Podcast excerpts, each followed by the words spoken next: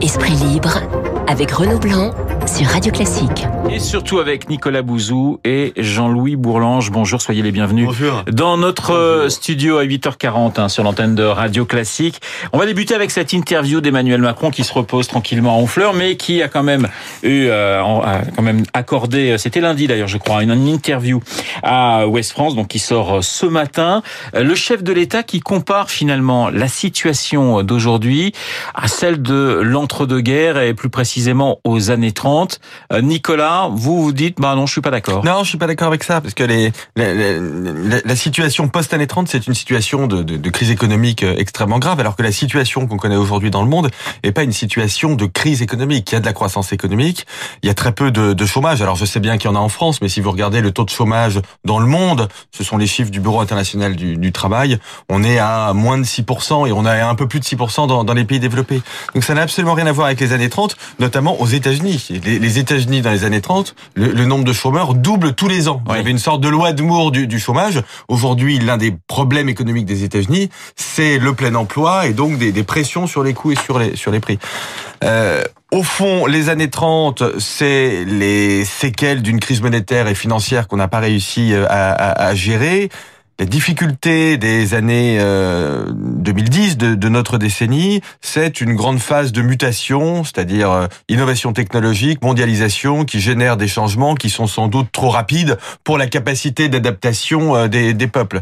Donc je pense que ce, ce, diagnostic est, à la mode, mais il me semble pas très rigoureux. Alors avant de vous donner la, la, parence, la, parole, Jean-Louis Bourlan, je voudrais qu'on écoute Luc Ferry sur Europe, justement sur cette comparaison 2018-1930.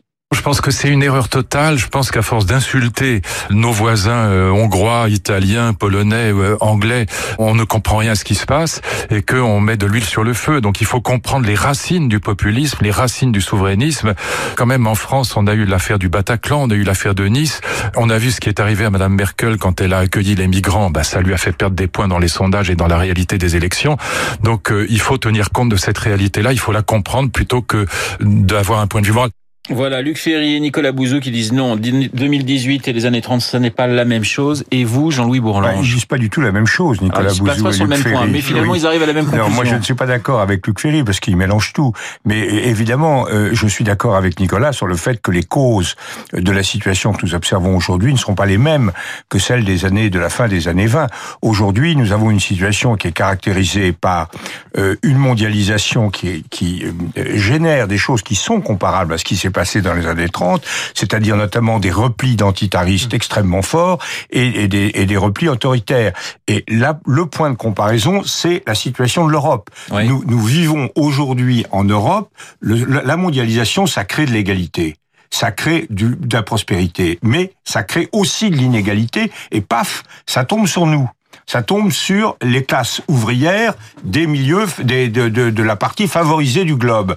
Donc il y a une extrême difficulté pour des gens à accepter une mondialisation qui globalement a fait disparaître, enfin a fait reculer, pardon, euh, la pauvreté, la misère, la famine en Chine, en Inde, partout, mais qui s'est traduit par une situation plus dure pour les, classes populaires européennes. Donc là, il y, a, il y a, donc les causes sont différentes. En revanche, je crois que là où Emmanuel Macron voit juste, c'est qu'on assiste partout dans le monde.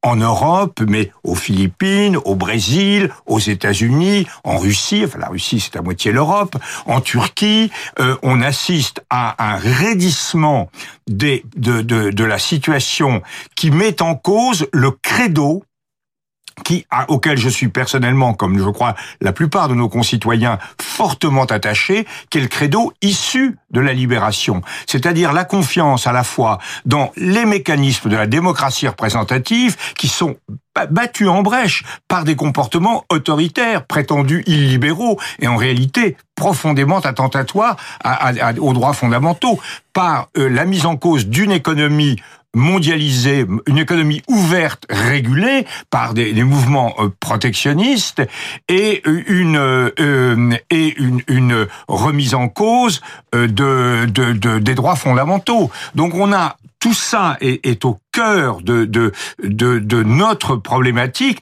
et là nous retrouvons quand même l'opposition entre un après-guerre qui a été glorieux, qui a apporté la paix, qui a apporté la prospérité, qui a apporté la liberté, et des crispations qui sont certes originées différemment de ce qu'elles étaient dans les années 30, mais qui produisent des menaces extrêmement préoccupantes. On va écouter euh, Gilles Kepel, toujours sur cette question années 30-2018. Alors lui, il a plutôt le sentiment qu'on est plus proche de la guerre de 14-18 que des années 30. On écoute Gilles Kepel.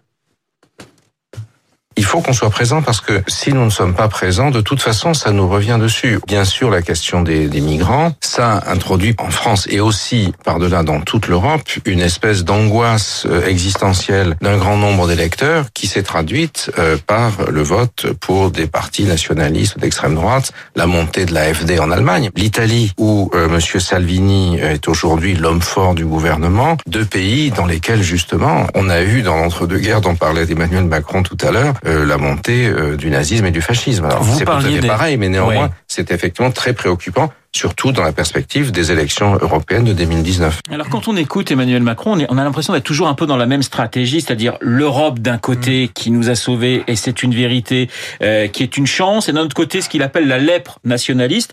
Mais on parle jamais des questions qui fâchent. Or l'une des questions aujourd'hui que se posent les, les- les Français, les Européens, les Italiens et les autres, c'est la question notamment des migrants, la question de quelle sera l'Europe demain. On a l'impression que c'est toujours un gros mot pour les défenseurs de, de l'Europe d'aujourd'hui de parler de ces questions-là. Non, je pense que ça doit pas être un gros mot. Nicolas. Là, là- où je suis, euh, et- Emmanuel Macron, alors je sais que cette position n'est pas très populaire, mais en tout cas, moi, je la partage. C'est l'idée selon laquelle, au fond, politiquement aujourd'hui, si je brosse vraiment à très très gros traits de façon un peu caricaturale, vous avez les nationalistes et les autres. Ça, je crois que c'est quelque chose qui est tout à fait qui est tout à fait juste. Et je suis d'accord avec Emmanuel Macron, euh, qui, qui reprend en fait ce que disait François Mitterrand, cette célèbre phrase "le nationalisme, c'est la guerre". Je pense qu'elle est juste. Donc, de, de- de ce point de vue-là, je crois qu'Emmanuel Macron est est dans la n'est pas dans le faux. En revanche, vous avez tout à fait raison sur la question des, des migrants. Il est clair qu'aujourd'hui, d'ailleurs, c'est pas uniquement la question des migrants. Enfin, je pense qu'il y a un moment où faut dire les mots. Une Le- question d'identité européenne? Oui, non, mais derrière ça, c'est la question de l'islamisme. Enfin, je veux dire, vous, vous voulez qu'on dise les mots Si on les dit pas, ce qui fait peur aux Français, c'est pas l'immigration portugaise. Le Portugal restant, je crois, le premier, je vais regarder ces statistiques il y a quelques mois, le premier pays d'immigration euh, en, en, en France. Je veux dire, évidemment, ça ne dérange, ça dérange les gens racistes, mais c'est pas le- ça, ça dérange pas l'essentiel de la population. Ce qui pose souci euh, aujourd'hui, c'est en effet l'idée selon laquelle on pourrait avoir un grand, ce qu'on appelle le grand remplacement islamiste, qui menacerait un certain nombre de coutumes, de traditions, etc. Et ça, il faut l'entendre. Il faut arriver à l'entendre. Moi, je vis dans un endroit où il n'y a pas ce problème, hein. Comme nous, hein, sans doute. Mais il faut qu'on soit capable de l'entendre. Jean-Louis Boulanger, il faut l'entendre, vous l'entendez Oui, enfin, vous moi, moi, je, je, je suis, je suis convaincu que aujourd'hui, les attentes des Français et des Européens sont au sens le plus noble du terme conservatrices. Pas de droite, mais conservatrices d'un certain nombre de choses. D'abord, l'écologie. La- la- le réflexe des gens sur le- la diversité des espèces, sur le réchauffement climatique, sur les menaces sur la santé, les perturbateurs endocriniens, etc., ce sont des gens qui disent halte, halte à toutes ces destructions qui nous mettent en cause profondément.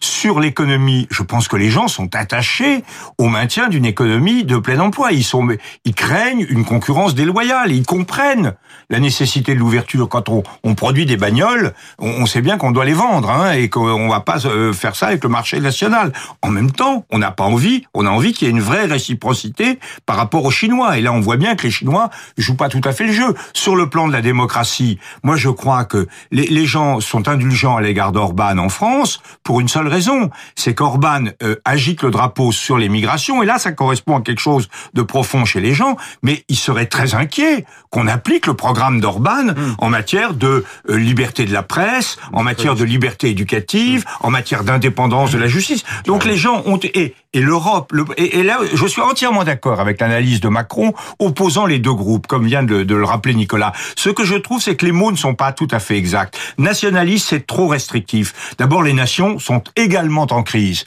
Le truc frappant c'est qu'au moment où le Royaume-Uni quitte l'Union européenne, elle est, elle se disloque de l'intérieur avec l'Écosse, etc. Donc c'est trop court. Il y a, il y a le populisme, il y a le nationalisme, il y a le souverainisme, il y a le protectionnisme, il y a l'illibéralisme, il y a tout un ensemble de choses. Et le progressisme ne me paraît pas non plus la- le bon mot parce que le progressisme, ça suppose que demain c'est mieux qu'hier. Or justement, c'est le choix. Est-ce que demain sera conforme à nos valeurs ou contraire à nos valeurs? C'est ouvert. Alors vous avez parlé, je reprends votre expression Jean-Louis, de bagnole dans votre euh, exposé oui, comme Pompidou. à, oui. comme comme le président Pompidou, euh, la bagnole, l'essence euh, qui grimpe, qui grimpe, le mécontentement qui grimpe, qui grimpe. Est-ce que vous avez le sentiment, eh bien que ça peut effectivement exploser en France avec le diesel qui a augmenté de 23%, je le rappelle en en, en un an, euh, le super l'essence qui a augmenté de 15%. Est-ce que ça peut véritablement déboucher sur quelque chose de très dangereux pour le gouvernement? Ça peut. Nicolas. Ça peut, mais le déclencheur n'est pas la cause. C'est-à-dire qu'il est euh, évident que si on a des troubles sociaux en France, l'augmentation des prix du diesel pourront être la, la goutte d'eau qui a fait déborder le vase. Mais c'est pas parce que le diesel est, plus cher aujourd'hui que les gens pourraient se, se révolter. C'est lié à une politique fiscale du gouvernement et par, pardon Jean-Louis de, de, cette majorité qui, à mon avis, n'est pas bonne et qui est incompréhensible. Euh, elle est pas bonne parce que grosso modo le taux de prélèvement obligatoire continue d'augmenter, notamment pour, euh, fortement pour certaines catégories de la population, et c'est pas compréhensible parce que vous avez eu un certain nombre d'épisodes, notamment celui de la taxe d'habitation, euh, qui a été très mal géré parce qu'au lieu de faire une réforme de la fiscalité locale qui est hautement indiquée, on fait des bricolages et du coup tout ceci aboutit plutôt à une hausse de la fiscalité locale. Donc dire, les, les, gens peuvent pas comprendre à, à, juste titre. Sur la fiscalité du diesel, il se trouve que moi je soutiens cette politique. Je soutiens la hausse de la fiscalité des produits polluants et je soutiens même le droit pour les maires de mettre en place des péages urbains à l'entrée des villes. Donc je suis très favorable. Je pense que ce sont des, politiques de développement durable qui sont bonnes. Donc je les soutiens. Et en même temps, je comprends que ça agace les gens parce que ça se fait dans un contexte qui est un contexte de politique fiscale incompréhensible. Incompréhensible politique fiscale, nous dit non. Nicolas Bouzou. J'imagine que vous n'êtes pas tout à fait d'accord. Oui, non, mais Nicolas est un peu vif, c'est normal. Hein, on est tôt le matin, etc. Bon, mais non, je, je crois que d'abord c'est très simple. Il y a eu des déductions d'impôts, notamment sur l'ISF, qui étaient à la fois impopulaires et nécessaires. On les a faites, c'est très bien. La taxe d'habitation, c'est évident, c'est en tout cas notre position au, au MoDem, que euh, si on baisse une taxe, euh, bah, il faut la remplacer non pas par une taxe équivalente, mais qu'on doit reposer dans son ensemble le problème de la fiscalité locale. Ah, d'accord, mais alors, le gouvernement pour pas. Euh... Si, le, alors je, on verra si. Non, mais euh, je suis d'accord que tout n'est Paris n'a pas Rome n'a pas été bâti en un jour, etc. On a un rendez-vous avec le avec le entre le gouvernement et le parlement au, printemps prochain, euh, l'année prochaine, au début de l'année prochaine, sur ce, cette fiscalité locale. Ce qu'on voit pour l'instant n'est pas très clair, notamment le rapport qui a été animé par deux collègues parlementaires, Monsieur Richard notamment, euh, donne le sentiment que on, on est un peu euh, au, au stade du bricolage. Moi, je crois qu'on a un vrai problème, que l'un des aspects fondamentaux des relations entre l'État et les collectivités territoriales, c'est le pacte fiscal.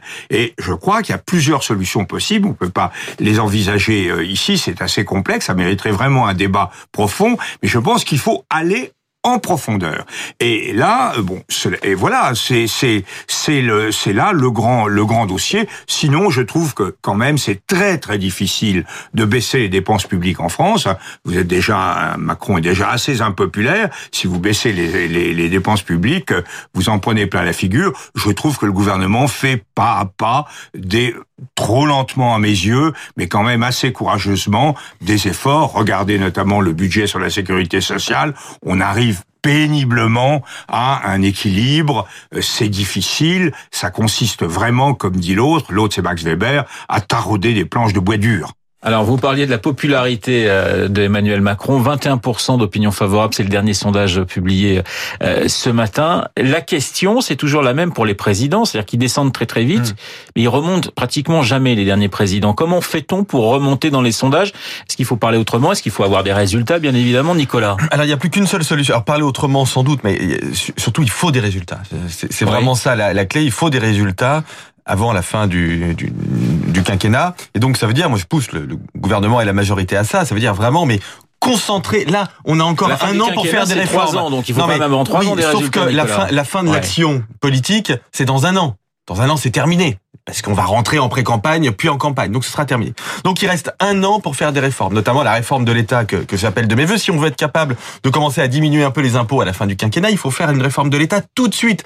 Alors Jean-Louis a raison. euh, Gérald Darmanin a annoncé cette semaine des choses tout à fait intéressantes sur la réforme de l'État. Mais enfin, su- sur une échelle de 100, on est à deux ou trois. Donc le, le gros du travail reste à faire. Donc il faut vraiment faire les dernières réformes là tout de suite, quitte d'ailleurs à creuser l'impopularité. Mais c'est pas grave. Le président est déjà très bas. Il est à 21%. Qu'il soit à 21% ou à 17%, c'est pas ça l'enjeu. L'enjeu, c'est qu'il soit à 40% dans deux ans et demi.